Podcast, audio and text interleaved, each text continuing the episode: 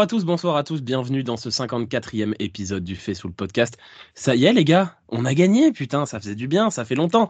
Après trois victoires, euh, trois défaites pardon de suite, euh, une victoire 34 à 3 contre les Jaguars. Pour en parler de cette belle victoire, Kevin, Gonzague et Olivier comme d'habitude. Salut les gars.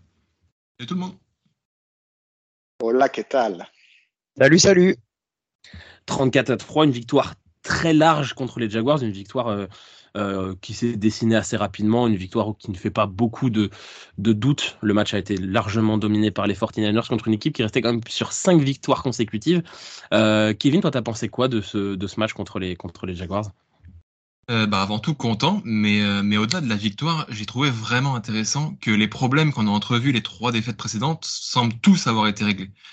On avait un problème de D-line, elle a été plus dominante que jamais on avait des playmakers offensifs qui avaient du mal à se mettre en valeur. Au final, Kittle marque un touchdown, Dibo Samuel marque un touchdown, Brandon Ayuk marque un touchdown, Christian McCaffrey était omniprésent.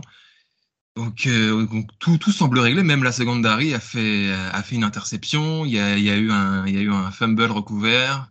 Pour un touchdown, on aurait aimé malheureusement euh, une connerie du banc de touche. On a décidé autrement, mais mais voilà, ça fait vraiment plaisir sur la manière encore plus que que sur le fait d'avoir gagné simplement.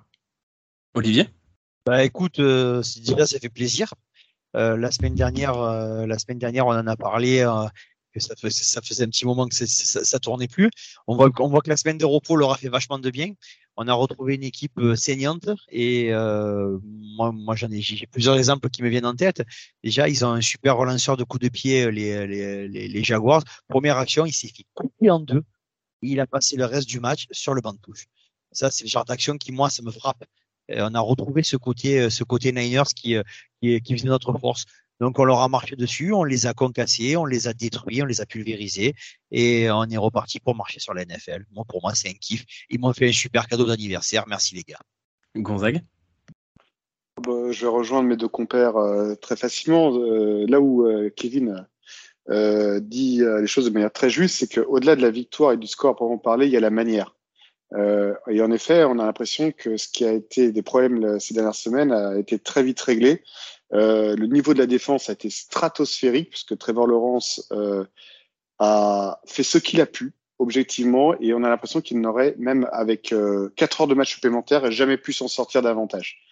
C'est d'ailleurs tout le paradoxe, c'est que j'ai l'impression qu'on a écrasé dimanche soir une équipe qui paradoxalement était meilleure que celle des Vikings contre qui on a perdu. C'est quand même tout, c'est comme très paradoxal la NFL quand on quand on s'y prête. Euh, mais je, je, retiens notamment une image euh, au niveau de la défense. C'est euh, tant au niveau euh, de la réussite du jeu que de la technique. C'est cette vue de dos de Trevor Lawrence quand il se fait saquer à la fois par Bossa et par euh, Chase Young, euh, où au moment du lancement du snap, on voit les deux joueurs de chaque côté. C'est des synonymes dans, euh, dans la gestuelle. C'est très drôle. Il y a vraiment un effet miroir. On voit vraiment qu'ils viennent de la, de la même école, entre guillemets. Euh, non, vraiment, j'étais très, très content sur l'art et la manière, au-delà du score, dont on est allé chercher ce match. Vraiment, on a retrouvé l'équipe telle qu'on l'aime et ça, c'est vraiment bien. Oui, je suis d'accord avec vous. Euh, la manière, elle est très importante parce que la victoire, elle était possible, hein, même à moins bon niveau que ce qu'on a, que ce qu'on a montré, mais on a été très largement dominant. Moi, ce qui m'a plu beaucoup, la manière, on en a parlé, la défense est revenue. Défensivement, moi, j'ai retrouvé une agressivité qu'on n'avait pas eue sur ces derniers matchs. Plus encore qu'une présence générale et des plays, etc. Il y avait une agressivité. Évidemment, on va en reparler. La ligne défensive a été meilleure que jamais, comme l'a dit Kevin, euh, notamment grâce à des edge rushers qui ont été enfin présents depuis le début de la saison. Moi, c'est aussi l'agressivité retrouvée d'un mec comme Fred Warner qui a, on avait l'impression qu'il avait enfin de nouveau la bave aux lèvres, chose qu'il avait perdu sur quelques matchs. Greenlow, on lui a donné une semaine de repos, il était un peu moins bien. Le mec, on lui donne une semaine, bah ça y est, le mec, il est reparti pour péter des gueules. Euh, le, secondary était bon et l'attaque, l'attaque a été très bonne. Euh, on n'était vraiment pas bon. On parlait, quasiment que de la défense ici dans le podcast, mais l'attaque était pas bonne sur les trois derniers matchs. Là, l'attaque a été très présente. Purdy fait un super match. On a retrouvé Williams et Dibo Samuel. On a l'impression que ça change tout. Euh, J'entendais les commentateurs américains sur ce match-là et le commentateur a fait un point que je trouve très juste. Euh, le retour de Williams et Samuel, en plus de retrouver évidemment des joueurs extraordinaires, notamment Trent Williams évidemment, c'est de retrouver ce qui nous manque dans cette attaque quand ils ne sont pas là. C'est que ça, a l'air d'être les deux seuls joueurs avec de l'attitude. C'est des, des mecs avec de l'attitude, des mecs avec du charisme, de la personnalité qui vont aller chambrer un petit peu. Et c'est ce qui nous manquait un petit peu sur les derniers matchs. Et là, ils sont revenus et ça, notre attaque, euh, le visage était totalement différent. Donc, dans l'ensemble, c'est une très belle victoire qui fait du bien et on espère qu'elle va en, amener plein d'autres pour la suite de la saison. Euh, avant les tops et les flops, est-ce qu'il y a un point que vous souhaitiez aborder? Écoute, pas spécialement, si ce n'est que visiblement, euh, faire redescendre un coordinateur défensif sur la ligne de touche change complètement le, rapport à un match. C'est ce que je, c'est là que je voulais en venir. C'est là que je voulais en venir. Est-ce que ça y est, on a compris que Steve Wills a compris, je pense que les autres avaient compris déjà, Steve Wills a compris que c'est mieux d'entraîner sur le bord de la touche que depuis les tribunes? Ouais, c'est quand même surprenant de voir à quel point les joueurs avaient plus du tout l'air perdus sur le terrain, ils savaient ce qu'ils avaient à faire. Et on a eu plusieurs fois l'image de Steve Wilkes qui, parle à ses joueurs, qui les récupère à la sortie du jeu, qui, les remotive. Et puis, bah, ça y est, les gars, ils savent quoi faire. Ils rentrent sur le terrain et puis il n'y a pas d'erreur d'assignation. On n'a vu absolument aucune erreur. Pourtant, les, Jaguars ont tout tenté dans ce match. Et à aucun moment, on a eu senti un seul joueur défensif perdu. Donc, je pense que ça joue. Et puis, sans être Saleh ni Ryans, euh, on a vu de l'émotion sur le visage de Monsieur Steve Wicks. On a, on a vu qu'il était capable de sourire, de faire monter légèrement les lèvres vers le haut, ce qu'on appelle un sourire en français. Euh, chose qu'on n'avait pas vu ces trois derniers matchs euh, lorsqu'il était en tribune et lorsqu'il prenait des big plays de l'équipe adverse, euh, où il y avait aucune émotion. Là, il y avait de l'émotion. Donc, je pense que, mais ça, on le savait déjà entre nous supporters, cette défense, au-delà de son talent naturel, elle carbure à ça. Elle carbure à la motivation, euh, au, au, show entre guillemets. Quand je dis show, c'est euh, évidemment le terme anglais. Euh, voilà, ils ont, ils ont besoin d'avoir cette énergie sur la bande touche pour les galvaniser. Quoi. C'est, leur drogue et on voit le résultat. Mais est-ce que c'est, c'est pas le propre au final? Parce qu'on parle évidemment de cette équipe des Niners, cette défense qui marche à la motivation. Je pense que c'est le propre de, de beaucoup de défenses et de beaucoup d'escouades en général dans la ligue et même dans tous les sports. C'est qu'au bout d'un moment, si tu fais une bonne chose et que tu as un retour que par téléphone, ou si tu fais une mauvaise chose et que tu as un retour que par téléphone d'un mec qui est à l'autre bout du terrain, c'est pas forcément motivant non plus. Là, t'as des gars où quand ils faisaient une bonne action, quand Brie Thomas a fait sa bonne action, t'avais Steve Willis pour lui mettre une tape derrière le casque. Quand euh, Nick Bossa a fait son sac, quand Chase Young, etc. faisaient leurs bonnes actions, t'avais un mec sans avoir l'énergie de Dimeco euh, Ryans ou de, ou de Robert Salem, mais juste avoir une tape sur l'épaule, un bien joué mon gars, ça suffit quand même à, motiver un peu plus que Hé, euh, Fred, il y a Steve, il veut te dire un mot, prends le talkie-walkie. Ça fait aucun putain de sens. Donc là, oui, forcément, tu leur donnes un peu une petite carotte et un, encouragement supplémentaire et ça va leur changer leur motivation. On va passer du coup au top et au flop. Alors, les gars, je crois que je sais pas si vous vous souvenez, mais en fait, quand on gagne un match, on commence par les tops. Euh, je, sais que ça fait un petit peu bizarre, ça faisait longtemps. Euh, Olivier, j'ai envie évidemment de commencer par toi. Ton top de ce match. Eh ben, mon top de ce match, c'est Nick Bosa. Voilà, comme ça, voilà, tout le monde est content. tout le monde attendait que je le dise. Voilà. Non, mais voilà. vous voyez qu'il le déteste pas? Mais non, jamais. Mais si vous avez écouté, je vous ai jamais dit que je détestais Nick Bossa. Je vous ai dit simplement que c'était du dépit amoureux. Et quand il joue, et, je suis encore plus en colère pour les matchs qu'il a fait avant, quand je vois ce qu'il a fait, ce qu'il a fait dimanche. Quand il joue, quand, quand il joue comme ça, ça change complètement l'équipe. Euh, dès les premières actions, il est impactant. Euh, il, va, il marche sur la, il marche sur le quarterback adverse. Euh, on a en fait, on, on a en fait des mecs qui est obligé de le prendre à deux pour l'empêcher de passer. Il passait quand même. Eh ben voilà, il est payé pour ça et il le fait correctement. Et quand il joue comme ça, ben l'équipe elle change. Les, euh, notre, nos, nos, nos, nos defensive backs, c'était, il avait plus de temps euh, pour se placer, c'était moins en pression. Lui, il faisait peur à Trevor Lawrence. Euh, je viens de me refaire le match juste avant euh, la première interception de d'Ufanga, ben il a il a tellement peur de se faire fendre en deux par euh, par par, par Bosa qui jette le ballon. Bon, il n'est pas aidé par son receveur qui fait qui fait une savonnette, mais euh, c'est ce que Bosa apporte et c'est ce qu'il devrait apporter tout le temps. Moi, je veux que maintenant qu'il a commencé comme ça, il a eu d'après ce que j'ai vu, il a été joueur défensif de la semaine en, en NFL, si je dis pas de bêtises. En NFC. En NFC, pardon, parce que moi, ce que j'attends de lui, c'est que c'est standard. Il doit jouer comme ça tout le temps. Et euh, il y aura pas, je, je, retomberai amoureux de lui. Gonzague? J'aurais peut-être un deuxième top. Ah bah, on après. Nous allons y revenir. Ah bah, on, espère bien, on espère bien. Les fans du Fait sous le podcast l'espèrent avec allégresse. Ah, Gonzague, ton top? Nous sont tout oui, Olivier. Euh, moi, j'ai un top. Euh, je l'avais un petit peu spoilé dès la fin du match euh, à, mes, à mes amis. Euh, j'aimerais revenir sur ce match dantesque, fabuleux, exceptionnel. Utilisez tous les superlatifs que vous souhaitez de Trent Williams. un exemple euh, de poste de left tackle. Euh, sur l'art et la manière, la manière euh, dont il arrange ses coéquipiers. Euh, rappelez, rappelez-vous qu'on a qu'on a une ligne qui fonctionne en zone shame et donc où les mouvements sont très importants chez nos. Et les mouvements de bloc de Trent Williams, notamment quand il se projette vers l'avant, pour défendre la course, euh, la manière dont il protège la passe, tout était absolument parfait. Et le point d'orgue, ce point lumineux que nous avons tous vu, tous supporters, c'est cette action absolument dantesque où il y a carrément un défenseur qui, lorsqu'il le voit fondre sur lui, prend la poudre des scampettes. On parle de foot américain, là. On parle de foot américain. Le, le défenseur des Jaguars s'est enfui à la vue de Trent. Vous n'avez pas compris que son boulot, c'était de plaquer le joueur. Le mec, il fuit vers la touche, quoi. Ah non, mais c'est extraordinaire cette image. Je n'ai pas souvenir d'avoir vu ça en fait. Et, imaginez les séances vidéo des Jaguars euh, pendant la semaine qui vont se repasser cette image. Le gars devant ses 80 coéquipiers qui va se prendre. Ah non, mais c'est absolument lunaire. Mais ça ne fait, cette action n'est qu'un résumé, euh, n'est qu'une synthèse de l'ensemble du match de Trent Williams, qui est pour moi le match parfait d'un left tackle. Il n'y a rien à enlever. Euh, et en plus de ça, le mec revient de blessure. C'est un vrai capitaine d'équipe. Euh, il n'est pas à 100% en plus. Il, il, il, pouvait ne même pas jouer ce match au final. Et il domine. C'est exceptionnel. Vraiment, c'est exceptionnel. Pour ceux qui aiment un peu les, les postes de l'ombre et notamment les lignes offensives comme je les aime, euh, faites deux choses dans votre vie. Regardez Trent Williams et regardez le programme d'Iowa. Mais euh, vraiment, c'est exceptionnel. C'est exceptionnel d'avoir ça. Mais vraiment, c'est du très très beau football. Bravo à lui. Kevin? Euh, Moi, je, je vais choisir de revenir sur le match de Brock Purdy. Euh, il a été euh, aussi au centre de certaines critiques c'est pour les trois derniers matchs et puis il nous sort un match absolument fabuleux. Euh, alors oui, il est très entouré, mais il a montré ce qu'est ce un grand quarterback. Euh, je vois trois réceptions pour Kittle, trois réceptions pour Ayuk, six pour McCaffrey, quatre pour Dibo, deux pour Juszczyk, une pour Bell, une pour Jennings. Le gars a arrosé sur absolument tout le monde. Il a fait participer tout le monde. Au final, il fait quasiment 300 yards. Il sort une évaluation à presque 150. Euh, l'évaluation parfaite est à 158.3, je rappelle, donc on est quand même très très proche de la perfection. Et il a découpé cette défense qui est une des meilleures de la ligue. Donc, euh, que dire de plus? À part que c'est ce Brock Purdy là qu'on a besoin de voir à chaque semaine.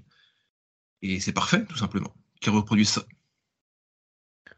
La passe sur le touchdown de Kittle, elle est tellement difficile. Elle est fabuleuse. Et, l'image de on, on, voit l'action, et évidemment que c'est Kittle qui va faire du yard après catch parce qu'il a le, le terrain ouvert. Mais la passe, le mec, il prend une pression de zinzin, il te lance une passe en arrière comme ça, là. Même, même la passe pour le touchdown de Brandon Ayuk, qui gagne du temps, il part sur le côté, il sort une passe où il y a 2 cm pour la mettre pour que Ayuk fasse le touchdown, il le fait. Ah, honnêtement, honnêtement, au moment où elle part, je pensais qu'il se débarrassait du ballon. Moi aussi. Au moment où elle part, je pensais qu'il se débarrassait du ballon. Pareil. Sur le premier touchdown, la passe, elle est quand même super dangereuse. Quand même. Il y a quatre joueurs des Jaguars dans le périmètre. Il a un culot monstre. Soit il est inconscient, soit il a un culot monstre. Sûrement une part Je pense qu'il faut un peu, il, faut un peu des deux pour faire marcher une, pour euh, pour être euh, faire gagner une équipe comme euh, comme les 49ers. Il faut des deux.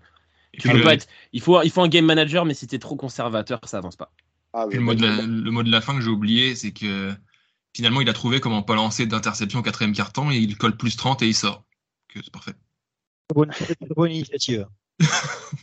Et bah moi, mon top, on en avait parlé un peu la semaine dernière. Je sais plus c'était le duel de qui, mais c'était un des duels, euh, un des facteurs X du match. L'attaque offensive au sol des Jaguars était très impressionnante et elle s'est fait massacrer par la défense des 49ers. Travis Etienne a été totalement incapable de mettre un pied devant l'autre. Il fait 35 yards. 35 putain de yards de Travis Etienne. Et ça, on le doit à beaucoup de facteurs. J'en ai parlé un petit peu avant. Le retour de nos linebackers dans une puissance monstre. Et évidemment, enfin, euh, c'était un de nos défauts euh, sur la première partie de saison. Enfin, des defensive tackles au niveau. Euh, Javon Hargrave, c'est un super match. Évidemment, il a fait un sac, mais en plus, il est très présent. Euh, Javon Kinlo, t'en parlais un petit peu, Gonzague, la dernière fois. Javon Kinlo, encore extrêmement bien placé. Arik Armstead s'est blessé. Kevin Givens est rentré. Kevin Givens a été très bon notre défense contre la course a répondu présent face à, face à Travis Etienne, qui sort sûrement son moins bon match de la saison. J'ai pas tous les matchs en tête, mais Travis Etienne, pour ceux qui ne suivent pas, Travis Etienne est très, très, très, très fort cette saison. Il s'est fait laminer par la défense des 49ers. Il, a eu des séries de plusieurs matchs à deux touchdowns par match consécutivement. Enfin, c'était, il fait une saison monstrueuse. Le mec fait pas, le, mec fait pas, le mec fait 35 yards, quoi. 35 yards. Exactement. Moi, j'avais, ça m'a tué presque mais c'est pas grave. J'avais presque plus peur quand c'était D'Ernest Johnson sur le terrain, c'est dire. Ah mais honnêtement, ce qui était extraordinaire, c'est qu'il n'y avait aucun passage pour les coureurs. C'est-à-dire qu'ils n'ont quasiment jamais rien. réussi. Front 7. J'ai l'impression que les mecs ils se faisaient éclater sur la ligne de scrimmage. Et les rares fois, et les rares fois où, euh, notamment en, en première mi-temps, où les running backs ont réussi à passer euh, le, le rideau du front 7, même nos corners, euh, dont c'est pas nécessairement la première chose dont on pense pour, pour un corner, ils sont allés de leur plaquage complètement dingue. Et je pense notamment à un joueur dont peut-être Olivier va être amené à nous parler, qui nous sort un plaquage de l'espace euh, en deuxième rideau euh, contre la course euh, à un moment de, euh, à un moment de ce match et je me dis mais attends c'est bien le joueur auquel je pense qu'on vient de voir là? Euh, et d'ailleurs je pense qu'elles ont été toutes faites Olivier tu as peut-être envie de nous parler de- d'une personne en particulier? Alors, alors, on va faire un petit point. Euh, c'est le top. C'est le, le, le top. Donc, nous notez bien, nous sommes au mois de novembre 2023 et pour la première fois depuis que nous faisons ces émissions, Ambry Thomas est mon top. Il a Voilà. Ah. Il a fait... Oui, bon, Ma ça va mutuelle. aller. allez. ma mutuelle ma mutuelle Oui, Ambry Thomas, il a fait bon. Ça va, ça va, ça va. ça va. L'é- L'émotion est présente. mon chial. oh putain c'est trop court trop court trop C'est d'infos plus tenable, on coupe. Oh C'est putain plus tenable. On revient après la pub. Ils c'est sont pas- fous. Ils sont Oh, fous. Olivier tu l'as dit oh putain oh, c'est vrai, c'est vrai. Il a fait un bon match. Il a fait, il a fait un bon match. Il a bien entendu pour garder, pour, pour être digne- digne de sa légende, il a fait une pénalité, il a fait une pénalité stupide. Et bon, c'est, c'est pour, pour lui vu qu'il a fait qu'une pénalité stupide, c'est déjà pas mal. Après, il a fait un super match. Il est allé au plaquage.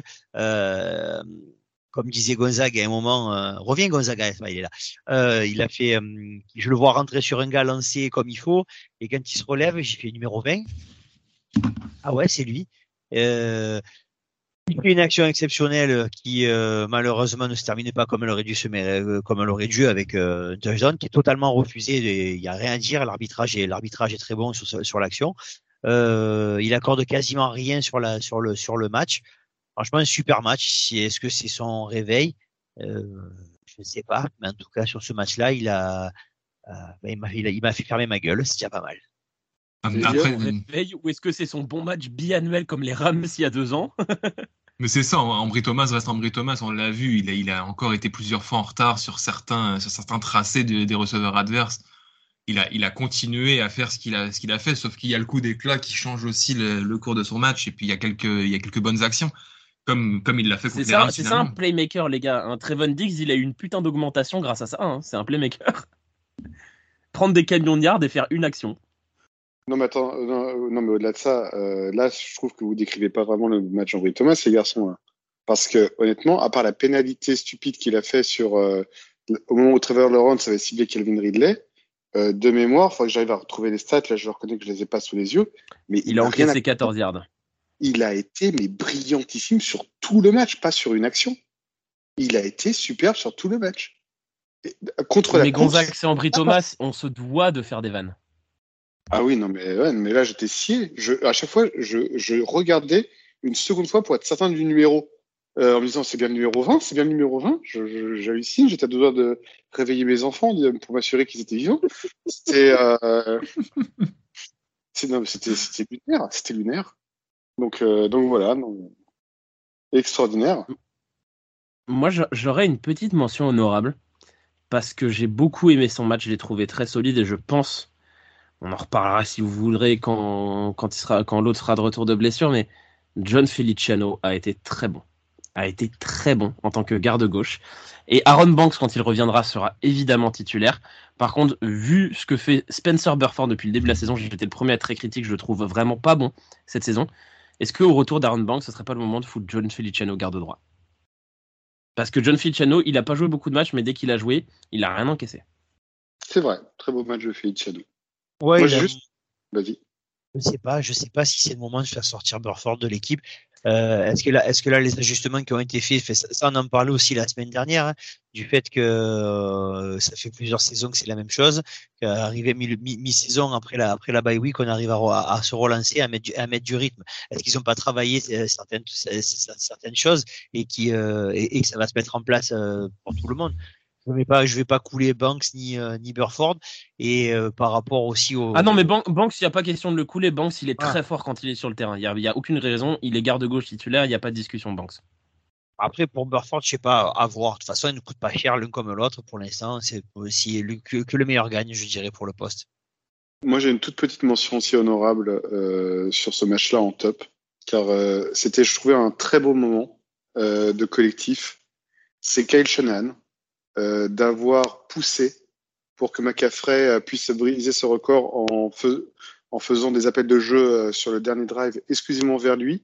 Alors, j'étais même prêt à pousser la chose encore plus loin quand on jouait qu'il restait encore une minute à jouer et qu'on récupère le ballon. J'aurais presque voulu retenter un drive. On sait, sait-on jamais, mais bon, euh, des bonnes choses ont une fin et malheureusement ce record n'a pas été euh, vaincu. Mais je voulais vraiment euh, remercier Kyle d'avoir autorisé le rêve, entre guillemets, aussi bien pour McCaffrey que pour tous les supporters.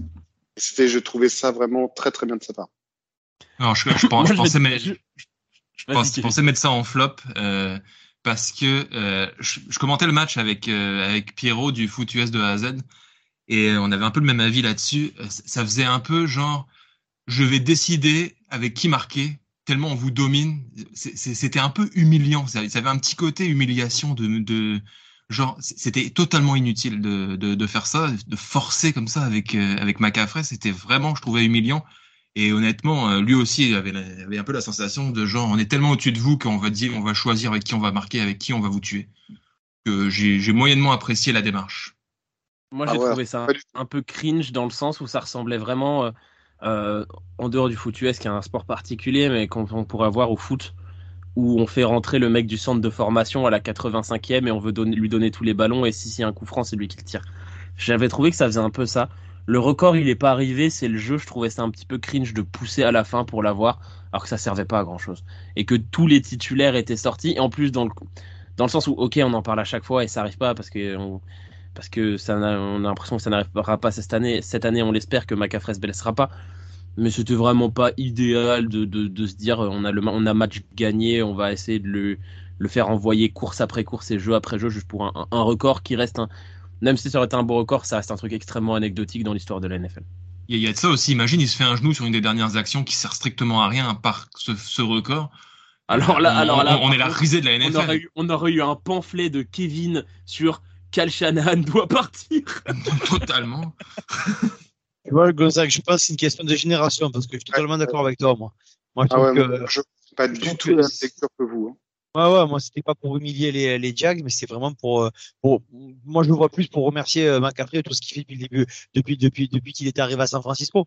Et euh, je pense que c'était dans je- cette, dans cette démarche-là, à mon avis, hein, moi, moi, je l'ai pris comme je ça. le voyais pas, je le voyais pas comme une humiliation. Moi, j'avais pas la sensation de Kevin. Moi, je le voyais surtout comme un truc inutile en fait, où on va pousser pour un truc qui a vraiment pas tant d'importance que ça. Ouais, donc ouais, on n'a vraiment pas la même grille de lecture. Ouais, c'est pour ça. Ah, mais bien sûr, bien sûr. Après, après sur le coup, quand, quand les actions étaient en train de se jouer, je poussais à fond parce que je voulais que ça arrive. Après, euh, je pense que je l'aurais pas fait. Après, je suis pas à la place de Kyle ni de McCaffrey ou quoi que ce soit, donc il y a Mais- pas mort d'homme au final, il y a pas eu de blessure, ça peut pas arriver. Ils ont l'air tous très ok avec ça. Je pense Mais- qu'on on en reparle, on, on- on sera à la fin de, à la fin de saison. Quand on fera le débrief, on dira, eh, McCaffrey, il a mis un paquet de touchdowns. On aura oublié totalement qu'ils ont poussé comme des porcs à la fin du match des Jaguars. Et puis je peux donner aussi le fait que Kyle Shanahan renforce son, son joueur en faisant ça, en lui disant euh, je, suis- je suis prêt à, je suis prêt à tout pour toi, et puis si c'est important pour toi, je vais te donner les ballons pour le faire. Donc il y a un côté confiance donné au joueur qui peut le renforcer aussi. Euh, Bien sûr. Là- Là-dessus, je peux le reconnaître. Voilà, ben moi, je pense qu'avec, avec, avec, avec Gonzague, on l'a vu dans ce sens-là, nous. hein. Bah, clairement, clairement. Mais imaginez-vous que les Jaguars nous mettent une tôle pareille et ils veulent absolument faire marquer Travis Etienne à la fin alors qu'il y a que les remplaçants sur le terrain. Ça, il y a un côté un peu humiliation inutile. Non, non, je trouve que c'est, la course aux stats aux États-Unis est très importante. La course au record aux États-Unis est très importante. Il y a un, il y a un amour de la stat euh, chez les supporters qui est très fort et je peux comprendre tout à fait cette volonté de vouloir poursuivre un record euh, qui certes n'est pas un record majeur, mais qui n'est pas non plus anecdotique. Euh, et donc euh, surtout à une période de la NFL où le jeu de course n'est plus du tout dominant, ce qui pour moi euh, fait de ce record quelque chose d'encore plus fort encore.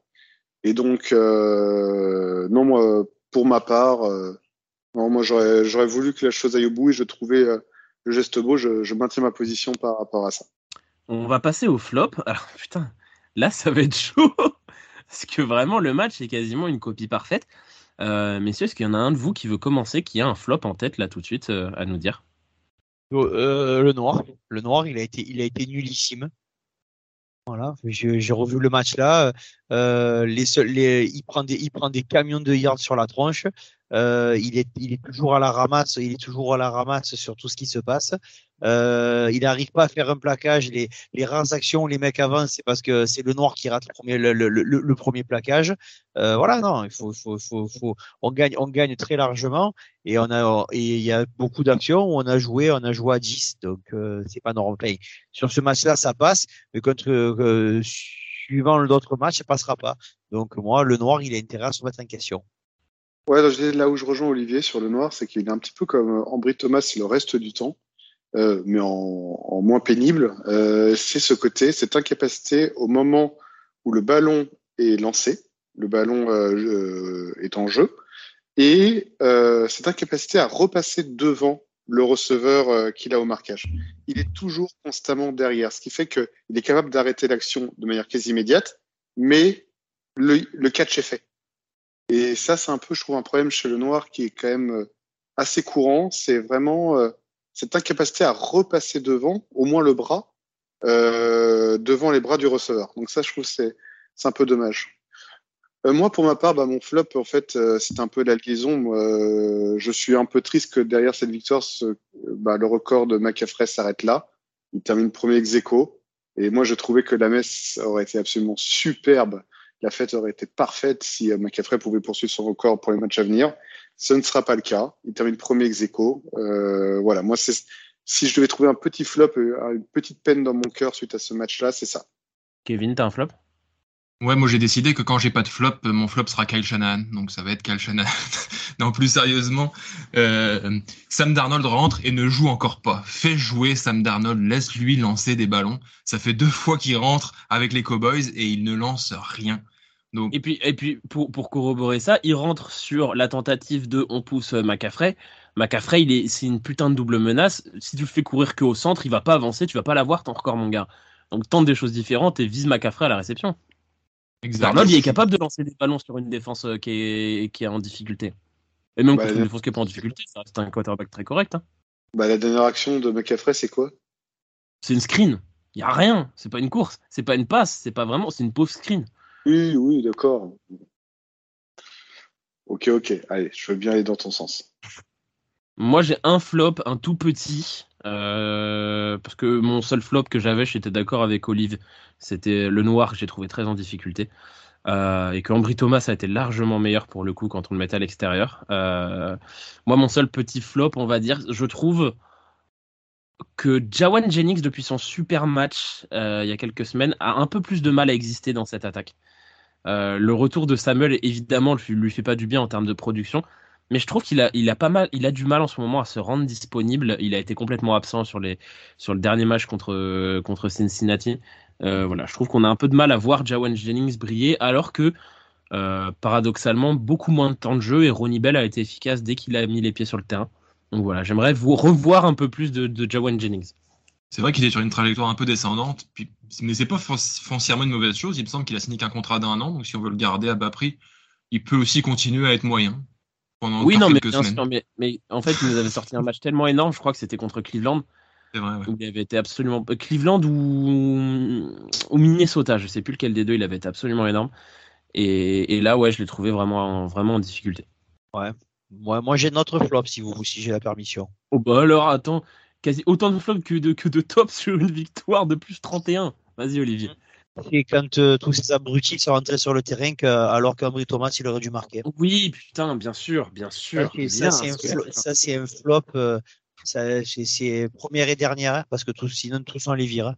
Bah, c'est quoi ce bordel-là Je veux dire, on a, on a de la chance que ça avait aucune importance, exactement. Voilà, si c'est un match serré, euh, c'est le truc à péter les carreaux, parce que euh, franchement, les, les, mecs nous, les mecs nous font ça sur une interception de n'importe qui, de Mooney Ward en finale de conf. Les mecs nous font ça. Eh, putain, les gars, vous êtes des ouf.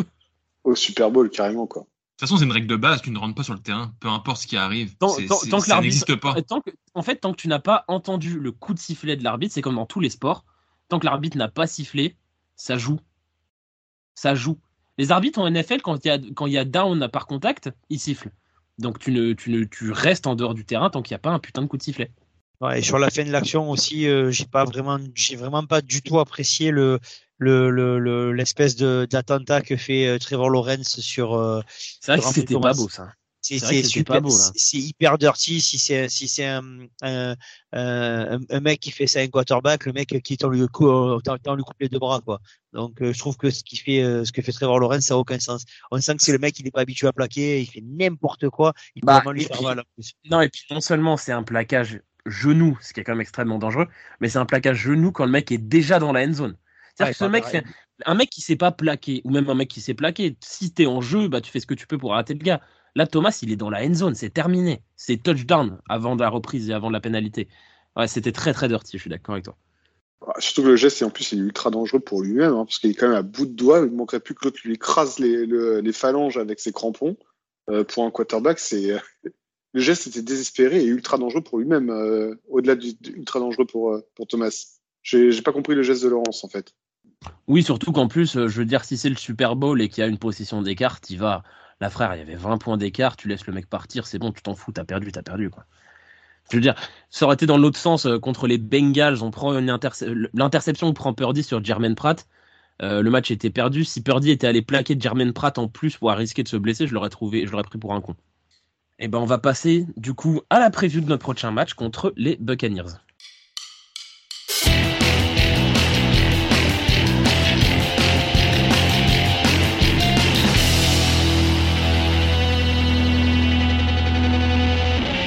Dimanche soir, euh, prochain match du coup des 49ers face aux Buccaneers à 22h05. Euh, un match face à des Buccaneers en 4 victoires et 5 défaites, mais des Buccaneers qui, en 4 victoires, avec 4 victoires et 5 défaites, sont encore totalement en course dans les playoffs puisqu'ils sont dans la pire division de la ligue.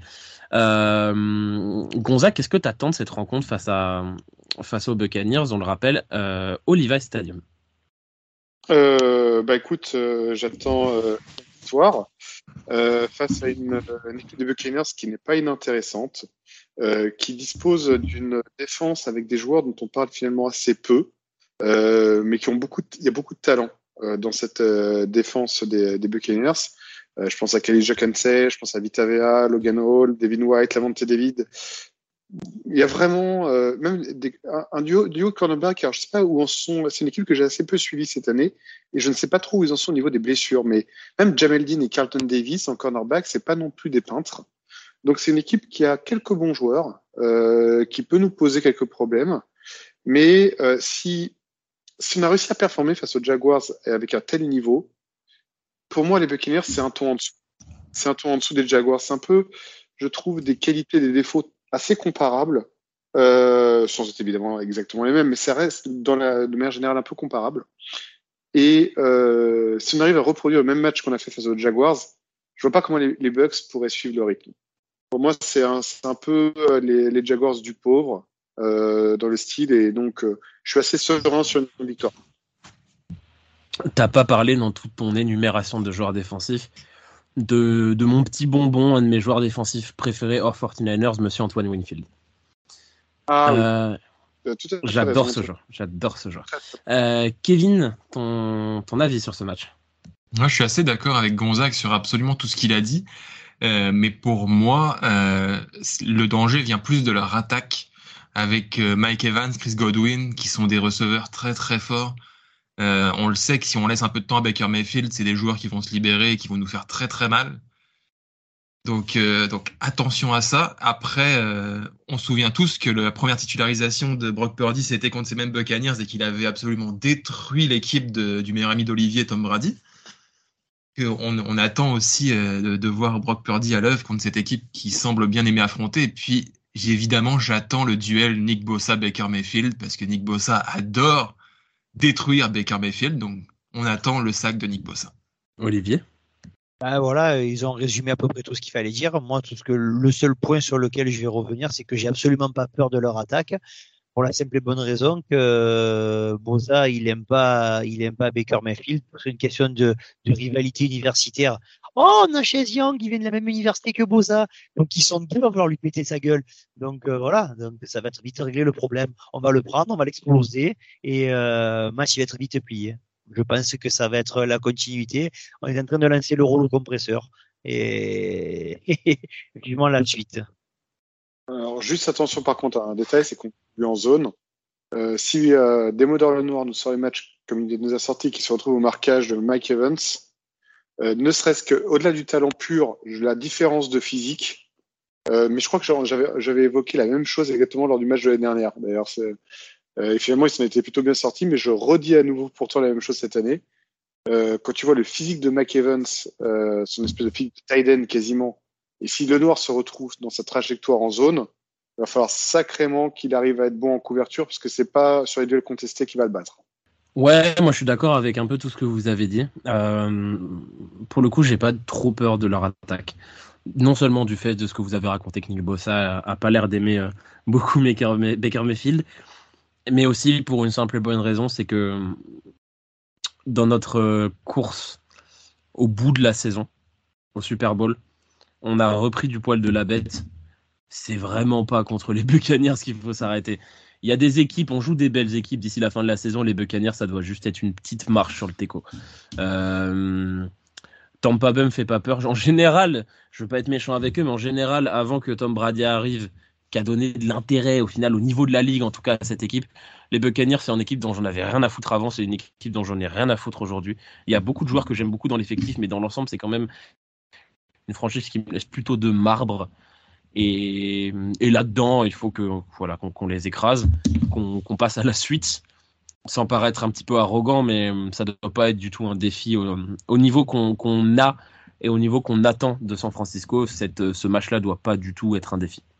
Ouais, je, je, je trouve sacrément dur euh, vis-à-vis d'une franchise qui pendant quelques années. Non, mais en fait, moi, c'est que, mon avis, moi, c'est la franchise dans son ensemble. Au moment où j'ai, moi, j'ai pas connu les époques euh, Warren Sapp, euh, Barber, etc., euh, même John Lynch. J'ai pas connu tout ça. Moi, je suis arrivé, c'était Josh Freeman leur quarterback. Donc, avant que Brady arrive, il y a eu Josh Freeman et James Winston. Ouais, pour moi, à mes yeux, c'était juste une franchise mauvaise, tu vois. Non, mais mon propos, c'était surtout de dire du mal d'une franchise qui, pour ses supporters, quand même envoyé plusieurs centaines d'euros dans des maillots qui portait du rouge et du orange sur une même sur une même couleur et avec la police d'une montre Casio.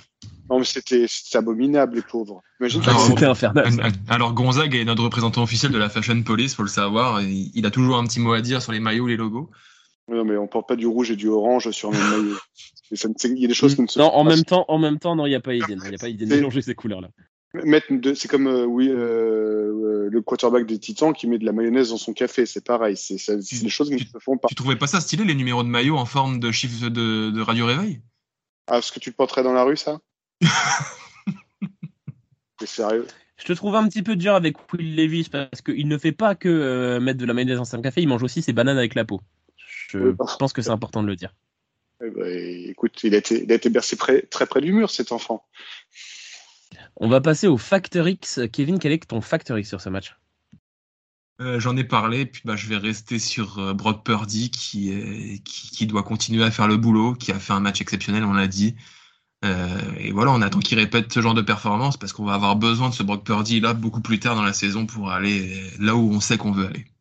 Olivier?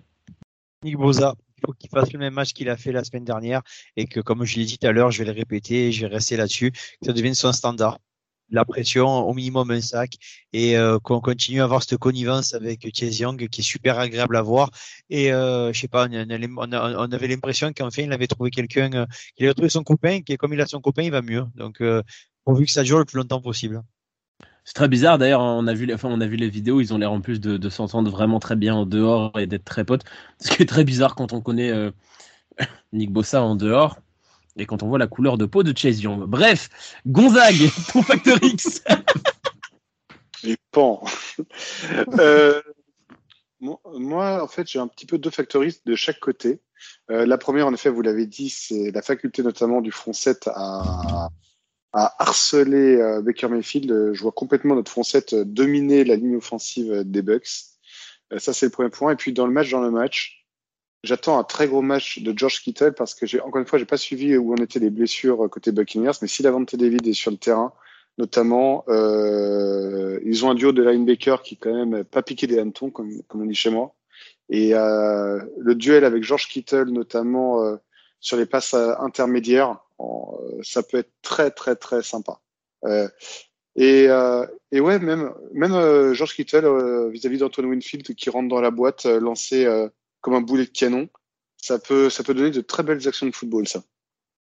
C'est genre t'imagines la, la passe contestée. J'adore j'adore Antoine Winfield, mais sur un Kittle lancé, ça fait strike. Hein.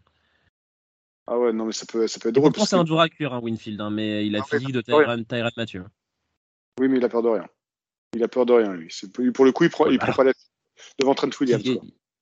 Quand non, mais quand t'as peur de, quand as peur de rien, tu peux faire des plaquages, mais comme Kittle, c'est un frappe à dingue, tu peux essayer de le plaquer, le mec, il va te traîner sur 20 mètres. Hein. Rien à foutre.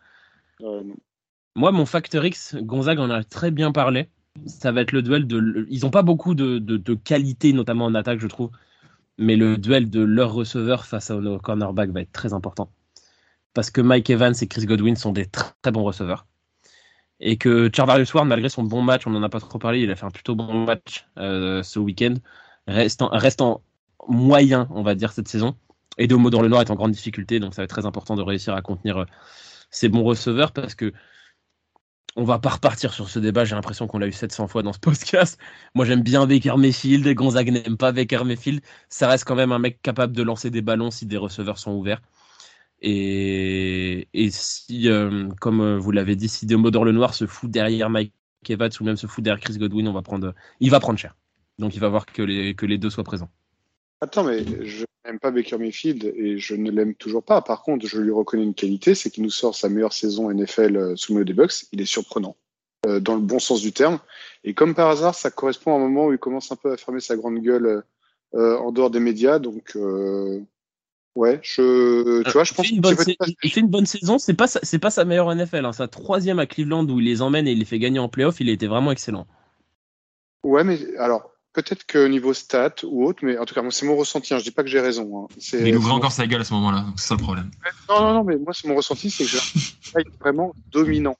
Je, euh, l'année où ils vont en playoff, je vois pas Baker Mayfield comme étant l'élément qui permettent aux Browns d'aller plus loin.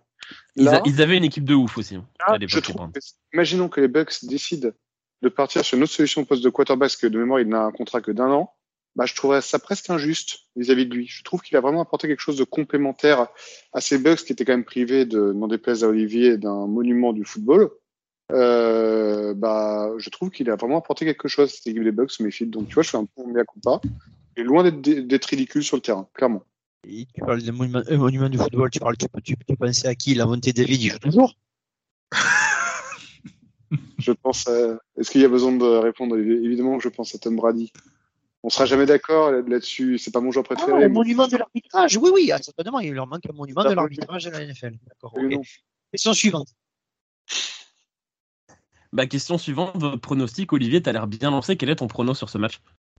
On sait tous que tu dis un chiffre au pif. Arrête. 28 à 3. 28 à 3. Euh, la semaine dernière, c'est moi qui ai donné l'écart le, le, le, plus important. Alors à toi-même. Hein. Kevin? Euh, 28 12. Gonzague. Euh... 31-17. Moi, je vais partir sur un 33-10. Le Nokia. Exactement. J'y avais pas du tout pensé. J'y avais pas du tout pensé, mais oui, effectivement. Euh, donc tous, on est tous plutôt d'accord pour, euh, pour donner un écart assez avantageux aux 49ers. Euh, on va passer aux questions des auditeurs, parce que vous nous avez posé quelques questions. On vous en remercie. Ben, on va poser les questions, les premières sur Facebook, d'un certain Gonzague Lescope de moi, je crois que ça se dit comme ça. Question à mon ami qui souhaitait mettre Bossa sur le banc. C'est moitié-moitié le 51 et l'eau dans un verre je suppose que la, question, la question était pour moi. Euh, ça, ça, dépend de ton taux d'énervement. D'accord. Et chez nous, on boit du Jano. Ok, tu, veux toujours pas envisager les alcools anonymes alors Bon, écoute, c'est pas grave. Une autre question de Gonzague, bon celle-là on lui a répondu. L'auteur de la meilleure question en commentaire peut-il espérer gagner le jogging des Raiders de Loïc? Alors ça, il faudra demander à, faudra demander à Loïc, euh, hashtag euh, 49ersBE euh, sur Twitter. Demandez-lui s'il si peut vous envoyer son, son jogging de, de Las Vegas. je crois même que Loïc n'est pas là pour répondre. Surprise. Plus sérieusement, on a une question de Stéphane Lavèche. Salut Olivier. Putain, mais il y en a que pour lui. Hein. Quelle star est-ce que l'on pourrait pas comparer l'arrivée de Chase Young et les bénéfices qui s'en suivent à celle de CMC et va-t-on pouvoir garder Chase la saison prochaine? euh... Au niveau des bénéfices, on va voir. Sur l'impact qu'il peut avoir euh, s'il reste en bonne santé, oui, parce que ça, c'est, on, a vu la différence. Euh, on n'en a pas parlé parce qu'il y a tellement, de, on a pu parler aussi de Kittle, on n'en a pas parlé dans les dans, les tops. Mais Chase Young, il a fait, il a fait une première, euh, un premier match rayonnant on, voit tout ce qu'il va pouvoir apporter à cette équipe au niveau de, la puissance, de la vitesse, de la euh, ben de, dans le pendant euh, idéal à Boza de l'autre côté. Donc euh, on va on va lui laisser faire une bonne deuxième partie de saison pour que pour voir et après le garder. Euh, il aura des choix à faire en fin de saison et ça on en parlera dans, dans, nous on a commencé à avoir diverses discussions là-dessus il y a des joueurs qu'on peut qu'on peut couper d'autres qu'on peut on peut discuter niveau salaire donc ma foi il fait une très très bonne saison euh, et qui lui a envie de rester, ça peut être très intéressant pour nous maintenant. Euh, si, si, si, euh, on verra plus tard. Une autre question, celle-là, je vais la, poser à Gonzague. On a vu le back-end défensif évoluer à Jacksonville. Il me semble avoir vu le noir. C'est Johan Le hein, la qui pose cette question. il me semble avoir vu le noir en nickel et Thomas, le héros de Olivier, en cornerback 2. Et vu le résultat, c'est un succès. Et c'est Isaiah Oliver qui en fait les prêts. Vos avis et impressions pour la suite. Gonzague, est-ce que tu penses que ça peut continuer? Est-ce qu'on peut perdre Isaiah Oliver qui a été pourtant si précieux contre Cincinnati? Bah Déjà, bravo à Johan pour euh, cette observation, parce que c'est très juste. Euh, on a vu la chose, euh, on a, Olivier en a fait mention. Moi, j'ai pas spécialement été convaincu à 100% par le match de Noir, notamment à la couverture. Euh, et j'étais euh, grandement satisfait des performances d'Oliver depuis le début de l'année, de manière générale, même s'il a subi, comme tout le monde, sur les trois derniers matchs. Donc euh, ma réponse à l'heure où on se parle, ça peut encore euh, évoluer hein, au, fil des matchs à venir, mais pour l'instant à l'heure où on se parle, moi clairement non. Euh, pour moi, le, meilleur schéma possible, même si Aubry Thomas a sorti un très bon match, bah, malheureusement il part de trop loin pour me convaincre sur le long terme, donc j'aurais toujours tendance à remettre le noir en cornerback 2 extérieur et Oliver dans l'axe. Mais si en effet Ambry Thomas est capable de hausser de son niveau de jeu, pour moi c'est le noir qui doit en faire des frais. C'est pas c'est pas Zaya Oliver. J'aurais tendance à à reconduire ma confiance à Oliver au poste de nickel, qui est un poste ultra important dans notre schéma défensif. Euh, une autre question euh, de Johan, pouvez-vous nous réexpliquer pourquoi on dit 49ers Est-ce que quelqu'un a l'explication? Moi je l'ai regardé, hein, je le savais un petit peu, mais j'ai revérifié. Euh, on est appelé les 49ers évidemment à cause du Gold Rush, on en parle tout le temps à San Francisco. L'arrivée la la peuplade, on va dire, de, la baie. Euh, en 1849, ils sont arrivés pour, euh, pour trouver de l'or et c'est là qu'ils ont fait richesse. Ils sont arrivés en 1848 et ça a explosé en 1849. Du coup, on les appelait les 49ers, ces, ces chercheurs d'or qui sont arrivés là. Et du coup, le nom de l'équipe rend hommage à, ça et également les, couleurs euh, rouges rouge comme la baie et puis or comme, comme l'or. L'or qu'ils ont trouvé et avec lequel ils ont fait richesse. Euh, une autre question, alors là on va repartir comme on faisait sur les autres semaines, euh, chacun son tour. On va faire comme ça, on va faire Kevin, puis Gonzague, puis Olivier, puis moi. Euh, une question de Jean-François Caillot. Quelles sont vos trois équipes NFL préférées hors 49ers Kevin? Moi j'ai les Vikings, j'ai les Jaguars et il faut que j'en trouve une troisième, les Jets. Alors moi, pour ma part, euh, j'ai les Saints. Euh, j'aime la ville de Nouvelle-Orléans. J'aime beaucoup leur maillot. J'aime beaucoup leur logo. Il y a beaucoup de choses que j'apprécie beaucoup dans cette équipe. Euh, et puis leur victoire pour moi Super Bowl en pleine période de Katrina pour moi est un moment vraiment d'émotion qui allait au-delà du football américain. je vais faire hurler Olivier, mais oui, j'ai de la sympathie pour les Giants de New York. pour moi, le bleu est, est, la couleur de la ville de New York et donc j'ai une sympathie pour eux. Et puis c'était euh, un Super Bowl que j'ai vu aux États-Unis, donc euh, que j'ai vécu aux États-Unis, donc euh, c'était pour face aux Patriots du 17-14. Donc voilà, pour moi c'est des beaux souvenirs les Giants. J'aurais du mal à sortir la troisième équipe. J'aurais tendance à dire les Vikings également, comme Kevin, mais j'ai envie de partir un peu en AFC parce que j'ai que des équipes NFC. Et même si c'est pas une équipe que, que j'adore, hein, loin de là, au fond de moi, j'adorerais avoir un Super Bowl 49ers Raiders. Ce serait une folie. Donc rien que pour ça, j'aimerais bien que les Raiders reviennent sur le devant de la scène, puissent espérer aller au Super Bowl et nous jouer en finale. Donc euh, on va dire que je les supporte un peu à cause de ça. Et juste petit aparté en college football, je suis un très grand fan de trois programmes que sont les Boston College Eagles, les South Carolina Gamecocks et euh, les California Golden Bears euh, de Berkeley. Olivier? Vas-y, ah, Olivier ne peut plus parler. Ah, puisque, euh, pour que vous le sachiez, un petit off, hein, Kevin sort trois équipes cash et puis Gonzague, bah, Gonzague, c'est la, c'est la, c'est la verbe, c'est la prose. Gonzague nous a récité les misérables pour euh, citer ces trois équipes. Mais... Gonzague, il faut pas faire ça. Désolé si j'étais trop long. Je suis quelqu'un de très sympathique, Oh, mais gars, tu vois la tête de Kevin. Tu vas faire court. Il m'a tué. Olivier, on connaît sa réponse. Il va nous dire qu'il n'aime aucune autre équipe que les 49ers. Il aime des joueurs. Voilà, on connaît la réponse. Olivier, c'est Patriots, Buccaneers. Et puis après, je sais pas trop. Mais... Et les euh, Eagles. Je vais, avoir du mal à, je vais avoir du mal à m'en remettre, je crois, de cette. Putain, faut pas me faire ça comme ça, je te promets, c'est pas bon. Allez, vas-y, on recommence, ça vient à moi. Euh, comme vous le savez, moi, j'aime pas forcément des équipes. Je suis fan de San Francisco, le reste, je m'en tape. Euh, mais, mais par, euh, enfin, par mimétisme, on va dire les, les Lions, parce que Barry Sanders. Et puis euh, après le reste, euh, j'aime beaucoup, j'aime beaucoup Patrick Mahomes, donc euh, j'ai une, une tendresse pour les Chiefs. Et sinon, t'auras pas une tendresse pour les Bengals et euh, Joe Oui, aussi, mais euh, voilà, si vous me donnez vraiment une équipe, non, ce serait les Packers à la rigueur parce que parce que j'ai connu, enfin j'ai pu jouer Brett Favre euh, et je kiffais ce mec et, j'ai trouvé que la période avec Roger c'était sympa aussi. Alors moi mes trois équipes euh, préférées hors 49ers, moi c'est les Bears. Euh, J'adore leur maillot, je suis amoureux de leur maillot, je le trouve absolument incroyable. Je ne sais pas pourquoi, il a tout de suite cliqué pour moi et puis j'aime bien l'idée de la franchise historique de toute façon.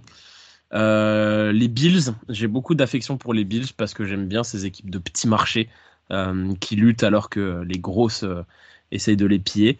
Et alors, bon, là je peux pas trop en parler en ce moment parce que c'est un peu tendancieux. J'ai toujours eu beaucoup de tendresse pour les Browns. Aujourd'hui, c'est plus trop, je vous avoue. Euh, donc je vais en citer une autre. Bah, comme Kevin, j'aime bien les Jets aussi. J'ai toujours bien aimé les Jets. En fait, quand vous écoutez, à part les Bills qui sont plutôt bons cette année, j'ai toujours une, plutôt une tendresse pour les équipes de losers. Et euh, voilà. Et puis des équipes bien à l'est aussi, hein. bien, bien, bien à l'est. Euh, à l'ouest, il n'y a que San Francisco. La suite de la question de Jean-François, c'était les trois équipes que vous détestez le plus. Kevin Les trois équipes que je déteste le plus. Alors, euh, bah, les Seahawks évidemment, les Ravens et, une troisième, une troisième, une troisième, c'est pas évident. les Eagles. Hmm, moi, je vais faire beaucoup plus court là pour faire plaisir à Olivier. Sans la moindre hésitation, le trio infernal Cowboys, Steelers, euh, Seahawks. Je ne supporte pas ces trois franchises. Euh, voilà, je ne les supporte pas. Olivier? Patriots, Patriots, Patriots, euh, Patriots, Cowboys et, euh, et, Giants pour moi. Bah moi, je vais réunir un petit peu tout le monde. Patriots, Seahawks, Cowboys. On passe aux questions de Twitter. On a posé la question du coup, enfin Loïc a posé la, question euh, sur Twitter. Euh, on a quelqu'un, on a Gus qui nous demande comment va Olivier. La tension est-elle redescendue? Euh, Je pense que vous l'avez entendu dans tout ce podcast. Ça va, ça va. il nous pose en vrai vraie question.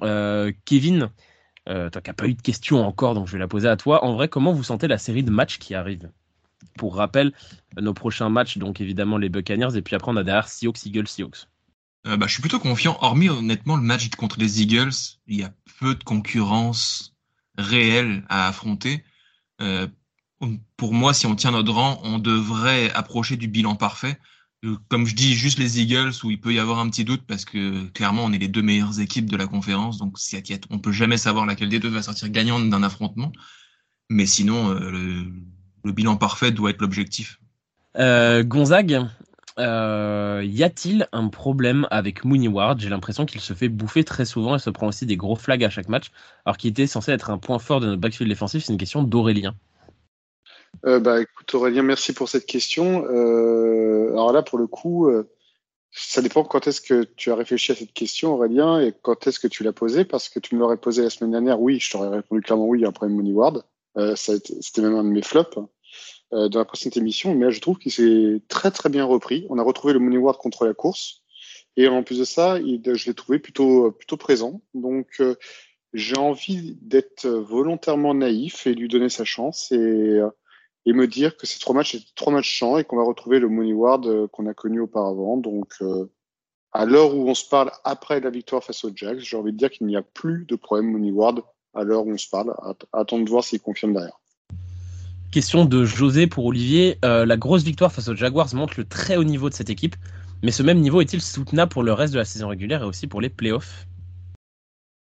Il faut tendre à ce niveau-là. Après, euh, jouer tout le temps comme ça, ça me paraît difficile.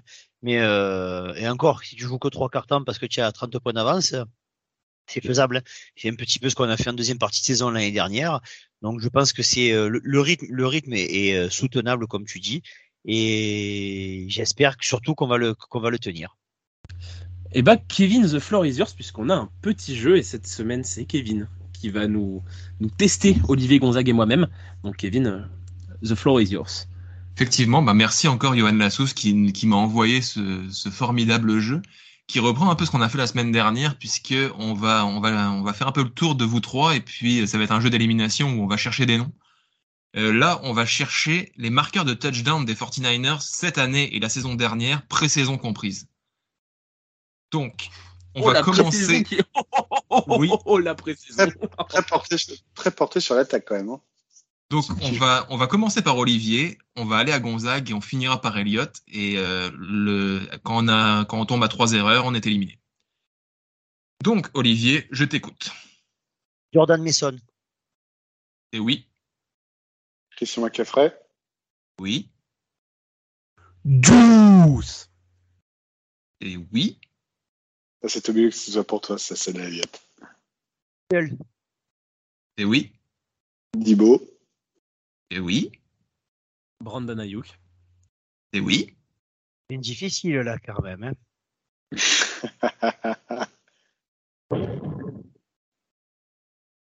Elijah Mitchell. C'est oui. Allez, j'en ai un beau. Willis Sned. C'est oui. Jawan Jennings. C'est bien sûr oui. Ronnie Bell. C'est oui. Tu me l'as enlevé, Ronnie Bell. Euh... Rere McLeod. C'est oui.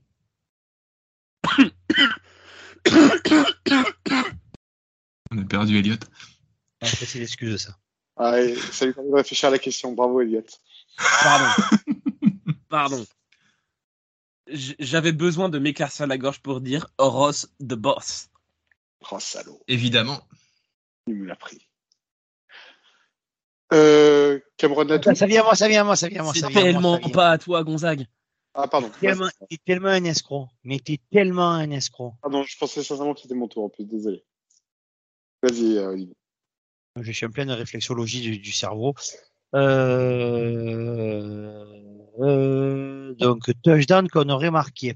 Eh, attention, je voudrais reprendre Gonzague qui a dit c'est très axé attaque non, pas du tout. on est d'accord. On, on, est d'accord.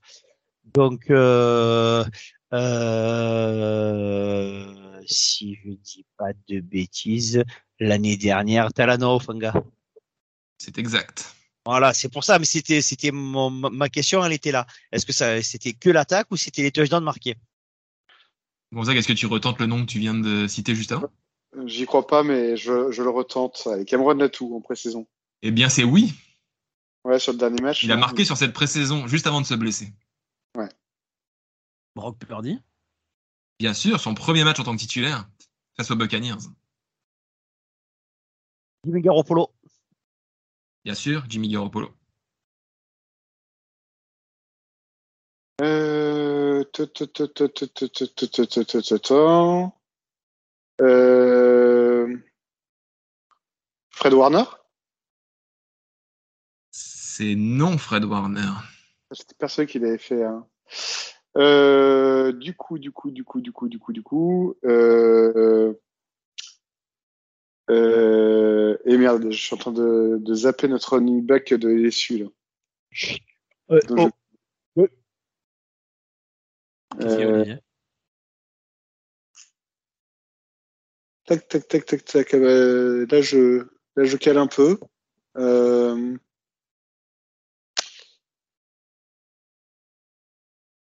euh...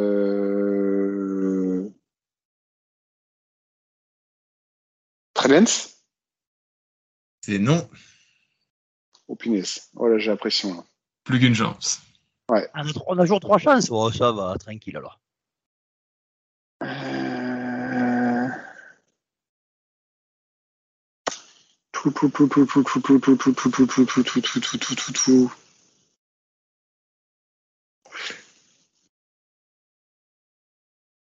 Euh... Ah ouais, je cale, je cale sévère là. Euh...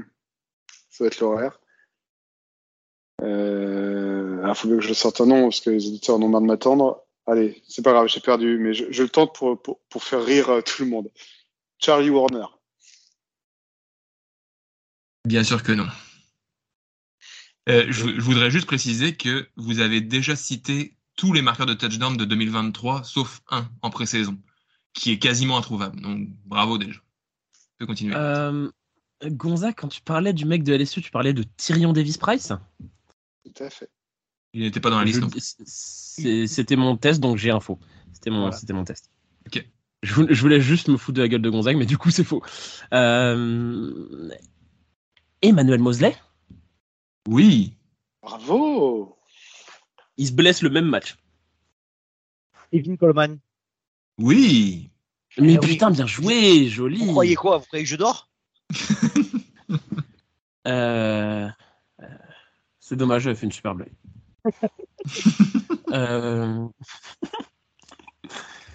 Ah là, du coup, Olivier me met une petite pression là. Euh, J'ai envie de le tenter avec tous les matchs qu'il a fait en pression. Chris Conley. Non. Nah.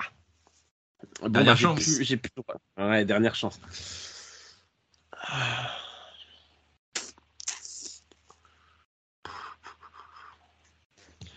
Vais me concentrer offensivement parce que défensivement, ça reste quand même un gros pari à chaque fois. Défensivement, il en reste un.